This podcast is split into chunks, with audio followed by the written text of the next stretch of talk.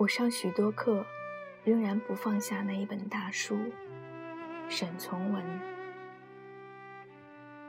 我改进了新式小学后，学校不背诵经书，不随便打人，同时也不必成天坐在桌边。每天不只可以在小院子中玩，互相扭打，先生见计，也不加以约束。七天照例我还有一天放假，因此我不必再逃学了。可是，在那学校，照例也就什么都不曾学到。每天上课时照例上上，下课时就遵照大的学生指挥，找寻大小相等的人，到草坪中去打架。一出门就是城墙。我们便想法爬上城去，看城外对河的景致。上学散学时，便如同往常一样，常常绕了多远的路，去城外边街上看看那些木工手艺人新雕的佛像贴了多少金，看看那些铸缸梨的人一共出了多少新货，或者什么人家孵了小鸡，也常常不管远近，必跑去看看。一到星期日，我在家中写了十六个大字后，就一溜出门，一直到晚放回家中。半年后，家中母亲相信了一个亲戚的建议，以为应从城内第二初级小学换到城外第一小学。这件事实行后，更使我方便快乐。新学校临近高山，校屋前后各处是大树。同学又多，当然十分有趣。到这学校，我仍然什么都不学的，生字也没认识多少。可是我倒学会了爬树。几个人下课就在校后山边各自拣选一株合抱大梧桐树，看谁先爬到顶。我从这方面便认识约三十种树木的名称，因为爬树有时跌下或扭伤了脚，刺破了手。就跟同学去采药，又认识了十来种草药。我开始学会了钓鱼，总是上半天学，钓半天鱼。我学会了采笋子，采蕨菜。后山上到春天，各处是野兰花，各处是可以采季解渴的刺梅。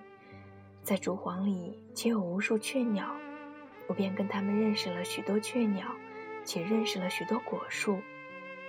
去后山约一里左右，又有一个制瓷器的大窑，我们便常常到那里去看人制造一件瓷器，看一块白泥在各样手续下如何就变成为一个饭碗，或一件别种用具的生产过程。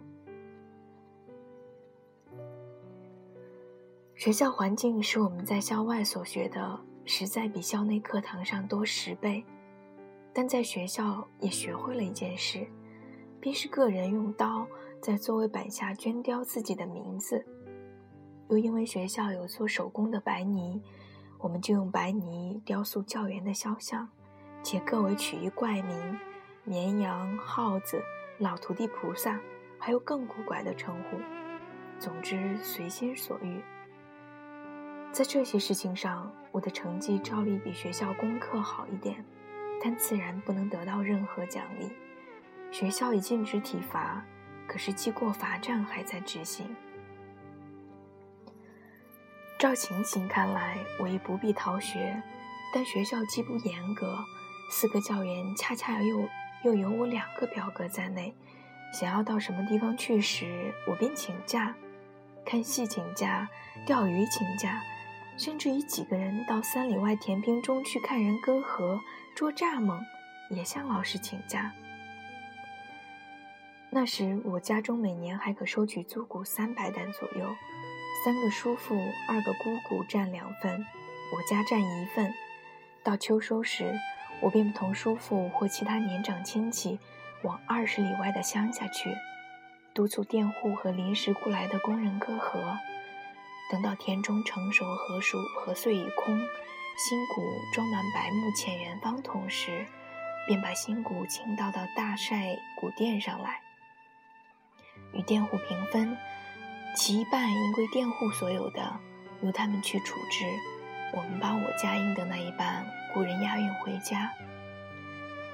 在那里最有去处是可以辨别各种禾苗，认识各种害虫，学习捕捉蚱蜢，分别蚱蜢，同时学用鸡笼去照捕水田中的肥大鲤鱼、鲫鱼，把鱼捉来，即用黄泥包好，塞到热灰里就喂熟分吃。又向佃户家讨小小斗鸡，且认识种类，准备带回家来抱到街上去寻找别人公厨作战。又从农家小孩学习抽抽稻草芯织小篓小篮，剥桐木皮做卷筒哨子，用小竹子做唢呐。有时捉得一个刺猬，有时打死一条大蛇，又有时还可跟叔父让佃户带到山中去。把雉梅抛出去，吹呼哨招引野雉，鸟枪里装上一把黑色土药和散碎铁砂，列举这华丽骄傲的禽鸟。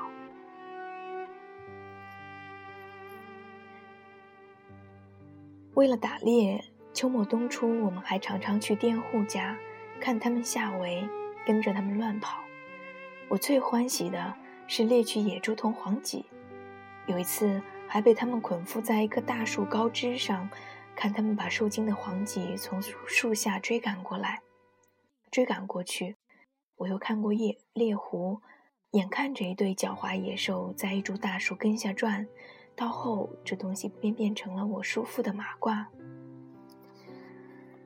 学校既然不必按时上课，其余的时间我们还得想出几件事情来消磨，到下午三点才能散散学。几个人爬上城去，坐在大铜炮上看城外风光，一面拾些石头奋力向河中掷去，这是一个办法。另外就是到操场一角沙地上去拿顶翻筋斗。每个人轮流来做这件事，不溜刷的便仿照技术班办法，在那人腰身上敷一条带子，两个人各拉一端，翻筋斗时用力一抬，日子一多。便无人不会翻筋斗了。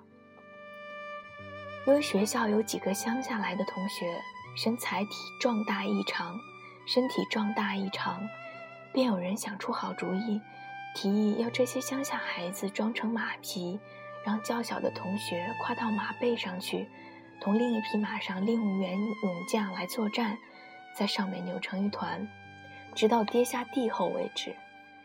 这些做马匹的同学。从照例非常忠厚可靠，在任何情形下皆不卸责。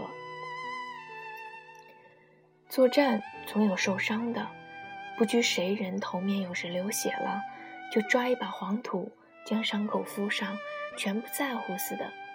我常常设计把这些人马调度得十分如法，他们服从我的编排，比一匹真马还驯服规矩。放学时，天气若还早一些，几个人不是上城去坐坐，就常常沿了城墙走去。有时截出城去看看，有谁的柴船无人照料，看明白了这只船的的确确无人时，几个人就匆忙跳上了船，很快地向河中心划去。等一会儿，那船主人来时，若在河上和和气气地说：“兄弟，兄弟，快把河船，快把船划回来，我得回家。”遇到这种和平讲道理人时，我们也总得十分和气，把船划回来，各自跳上了岸，让人家上船回家。若那人性格暴躁点，一见自己小船给一群胡闹的小将送到河中打着圈转，心中十分愤怒，大声的喊骂，说出许多恐恐吓无理的野话，那我们便一边回骂着，一面快快的把船向下游流去。见他叫骂也不管他，到下游时，几个人上了岸，就让这船搁在河滩上，不再理会了。有时刚上船坐定，即刻便被船主人赶来，那就得担当一份惊险了。船主照例知道我们受不了什么果当，抢上船头，把身体故意向左右连续倾侧不已，因此小船就在水面胡乱颠簸。一个无经验的孩子担心会掉到水中去，必惊骇的大哭不已。但有了经验的人呢？你估计一下，先看看是不是逃逃得上岸。若已无可逃避，那就好好的坐在船中，尽那乡下人的磨练，拼一身衣服衣服给水湿透。你不慌不忙，就稳稳的坐在船中，不必作声告扰，也不必恶声相骂。过一会儿，那乡下人看看你胆量不小，知道用这办法吓不了你，他就会让你明白，他的行为不过是一种不不带恶意的玩笑。这玩笑倒是应当结束了，必把手插上腰边，向你微笑抱歉似的微笑。少爷，够了，请你上岸。于是几个人便上岸了。有时不凑巧，我们也会为人用小桨竹篙一路追赶着打我们，还一路骂我们。只要逃走远一点点，用什么话骂来，我们照例也就用什么话骂回去。追来时，我们又很快的跑去。那河里有桂鱼，有鲫鱼，有小鲶鱼。钓鱼的人都向上游一点走去，隔河是一片苗人的菜园，不涨水。从跳石上过河到菜园里去看花、买菜心吃的次数也很多。河滩上各处晒满了白布同青菜，每天还有许多妇人背了竹篓来洗衣，用木棒杵在流水中捶打，轰轰的从北城墙脚下映出回声。天热时，到下午四点以后，满河中都是吃光光的身体。有些军人好事爱玩，还把小孩子、战马、看家的狗同一群鸭雏全部都带到河中来。有些人父子数人同来，大家皆在激流清水中游泳。不会游泳的，便把裤子泡湿，扎紧了裤管，向水中急急的一兜，捕捉了满满的一口一股空气。再用袋子捆好，变成了集合用的水马。有了这东西，几乎全部会漂浮的人，也很能勇敢地向水深处求去。到这种人多的地方，照例不会出事故被水淹死的。一出了什么事，大家皆很勇敢地救人。我们洗澡，可常常到上游一点去，那里人迹很少，水又极深，对我们才算合适。这件事自然得瞒着家中人，家中照例总为我担忧，唯恐一不小心就会为水淹死。每天下午既无法禁止我出去玩，又知道下午不会到米场上去同上去同人赌赌骰子。那位对于居光我侦查我十分负责的大哥，照例一到饭后我出门不久。他也总得到城外河边一趟，人多时不能从人丛中发现我，就沿河去注意我的衣服，在每一堆衣服上来一份注意。一见到了我的衣服，一句话不说就拿起来走去，远远地坐到大路上，等候我要穿衣时来同他会面。衣裤既然在他手上，我不能不见他了。到后只好走上岸去，走上岸来。从他手上把衣服举到手，两人沉沉默默地回家。回去不必说什么，只准备一顿打。可是经过两次教训后，我几乎仍然在河中洗澡，也就不至于再被家中人发现了。我可以搬些石头把衣压着，只要一看到他从城门洞边大路走来时，必有人告给我，我就快快地求到河中去，向天仰卧。把全身泡在水中，只露出一张脸、一个鼻孔来，近岸上那一个搜索，也不会得到什么结果。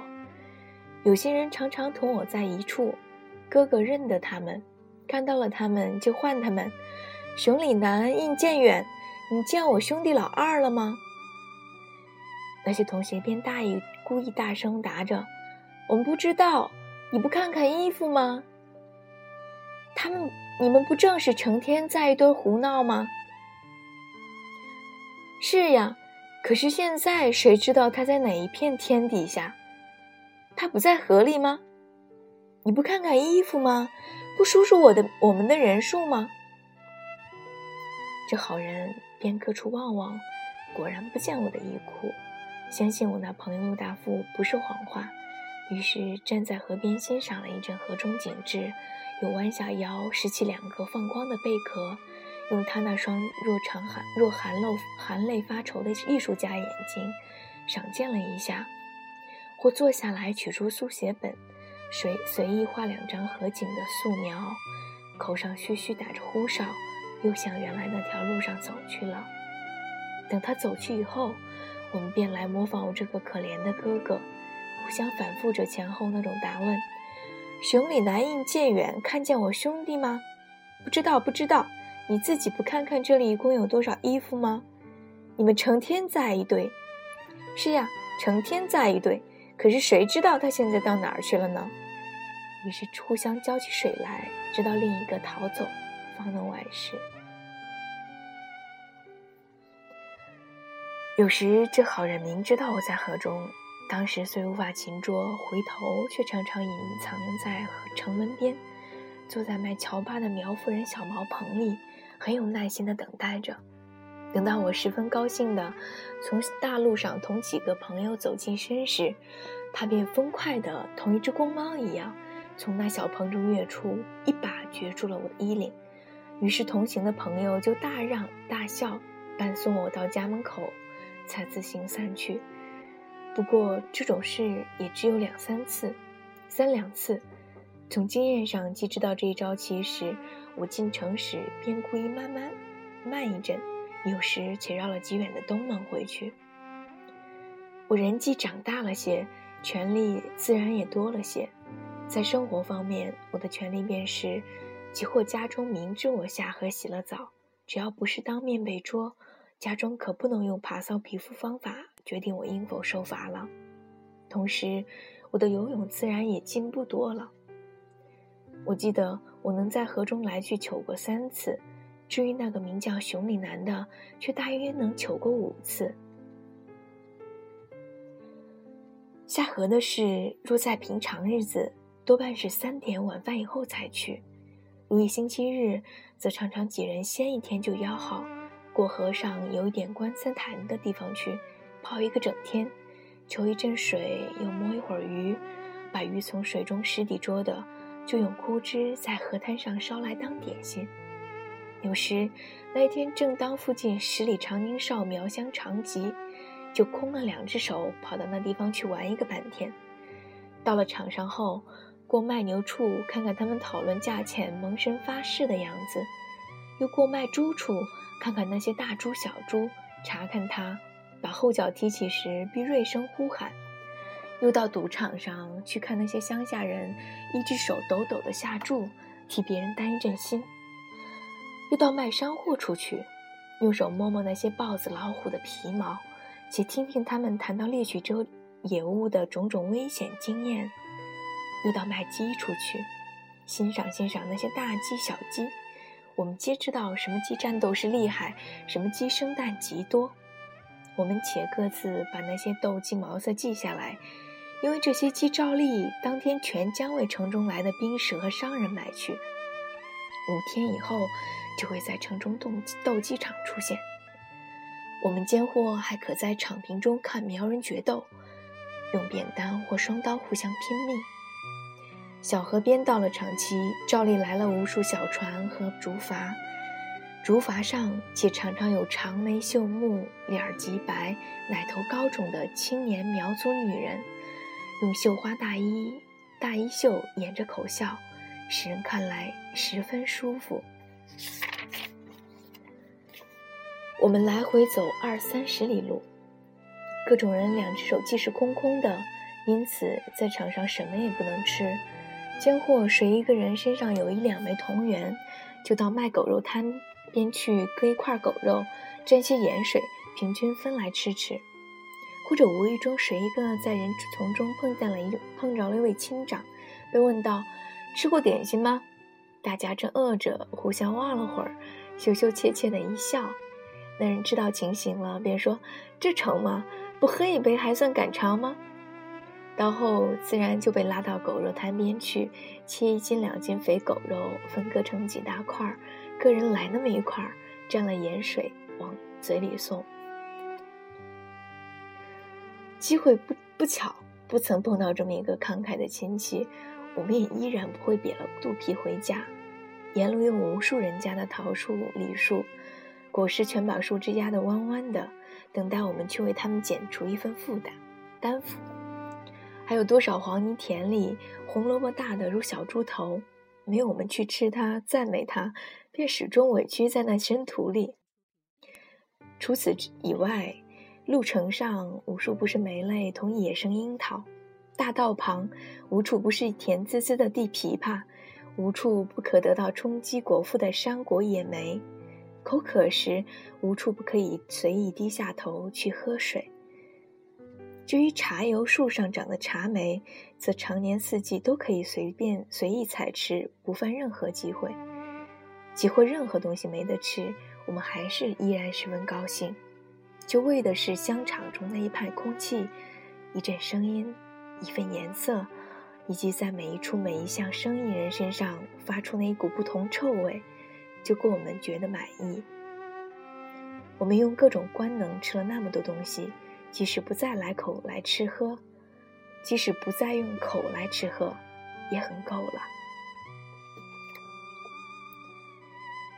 到场上去，我们还可以看各样水碾水队，并各样形式的水车。我们必得经过好几个榨油坊。远远的就可以听到油坊中打油人唱歌的声音。一过油坊时，便跑进去看看那些堆积如山的铜子经过些什么手续才能出油。我们只要稍稍绕一点路，还可以从一个造纸造纸工作场过身，在那里可以看见他们利用水力捣碎稻草同竹条，用细面帘子少取纸浆做纸。我们又必须从一些造船的河滩上过身，有万千机会看到那些造船工匠在太阳下安置一只小船的龙骨，或把粗麻头同投影石灰嵌进缝隙里修补旧船。总而言之，这样玩一次就只一次，也似乎比读半年书还有益处。若把一本好书同这种好地方经我拣选一种，直到如今，我还觉得不必看这本虚弄虚作伪、千篇一律用文字写成的小书，却应当去读那本色香俱备、内容充实、用人事写成的大书。我不明白我为什么就学会了赌骰子。大约还是因为每早上买菜，总可剩下三五个小钱，让我有机会附近用骰子赌输赢的高类摊子。起初，当三五个人蹲到那些戏楼下，把三粒骰子或四粒骰子或六粒骰子抓到手中，奋力向大土碗掷去，跟着它的变化喊出种种专门名称时，我真忘了自己，也忘了一切。那富于变化的六骰子赌，七十二种快臭，一眼一眼间我都能很得体地喊出他的得失，谁也不能在我面前占便宜，谁也骗不了我。自从精明这一项玩意儿以后，我家里这一早上若派我出去买菜，我就把买菜的钱去做注，同一群小无赖在一天在一个有天棚的米场上玩骰子。赢了钱，自然全部买东西吃；若不凑巧全输掉时，就跑回来悄悄地进门找寻外祖母，从他手中把买菜的钱得到。但这是件相当危险的事，家中知道后可得痛打一顿。因此，赌虽然赌，经常总只下一个童子的注，拿赢了拿钱走去，输了也不再来。把菜少买一些，总可敷衍下去。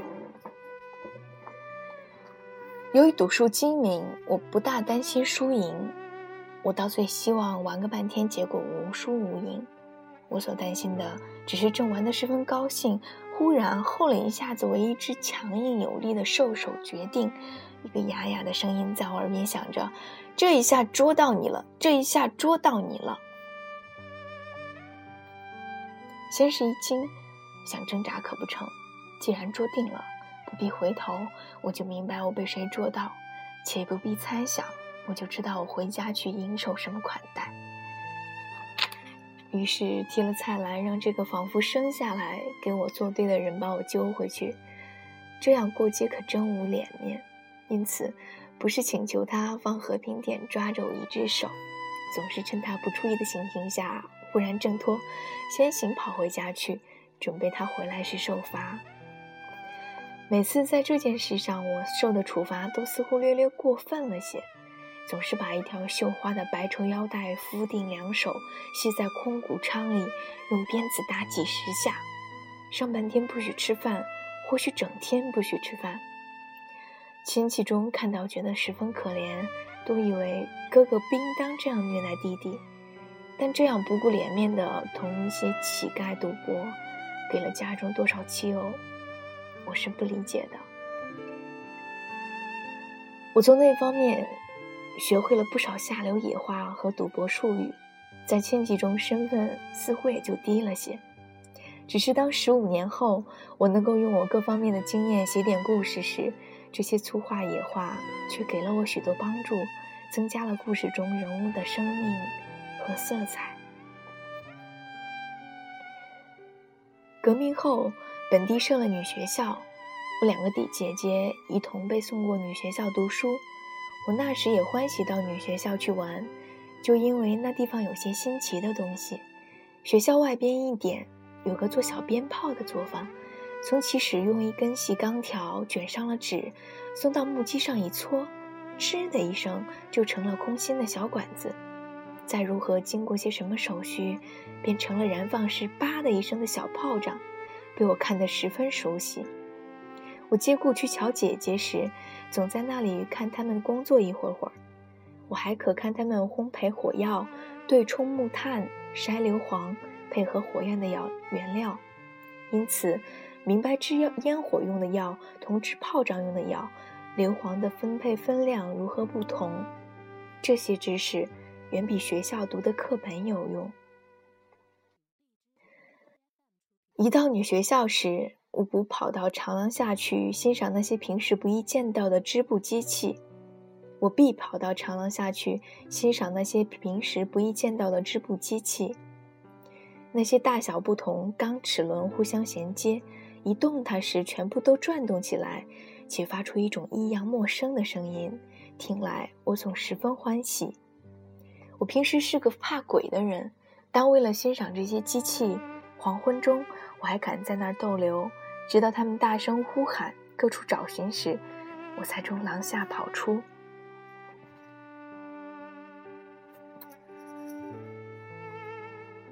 当我转入高小那年，正是民国五年。我们那地方为了上年受蔡锷蔡锷讨袁战事的刺激，感觉军队非改革不能自存，不能自存，因此本地镇守署方面设立了一个军官团，前为道营，后赶苗防屯务处方面也设了一个将变学校，另外还有一个教练兵士的学兵营。一个教导队，小肖的城里多了四个军军事学校，一切都用教新方式训练，地方因此气象一新。由于常常可以见到这里青年学生结队成排在街上走过，本地的小孩以及一些小商人，都觉得学军事较有意思、有出息。有人与军官团一个教官做邻居的，邀他在饭后教育。课余教教小孩子，先在大街上练操，到后却借了附近由黄店改成的军官团操场使用，不上半月便召集了一百人左右。有同学在里面受过训练来的，精神比起别人来特别强悍，显明不同一般学校同学。我们觉得奇怪，这同学就告诉我们一切。请问我愿不愿意去，并告我到里面后每两月可以考选一次，配吃一份口粮做守兵站兵的，就可以补上名额当兵。在我生长那个地方，当兵不是耻辱。多久以来，文人只出了个翰林及熊希龄，两个进士，四个拔贡。至于武人，随同曾国荃打入南京城的，就出了四名提督军门。后来从日本士官学校出来的朱湘西，还做蔡锷的参谋长，出身保定军官团的，且有一大堆，在湘西十三县四占第一位。本地的光荣原本是从过去无数男子的勇敢流血搏来的，谁都希望当兵，因为这是年轻人一条出路，也正是年轻人唯一的出路。同学说先进技术班时，我就答应是来问问我的母亲，看看母亲的意见。这将军的后人是不是仍然得从部族出身？那时节，我哥哥我哥哥已过热河找寻父亲去了。我因不受拘束，生活即日益放肆，不受管教，不受不易教管。母亲正想不出处置我的好方法，因此一来，将军后人。就决定去做兵役的候补者了。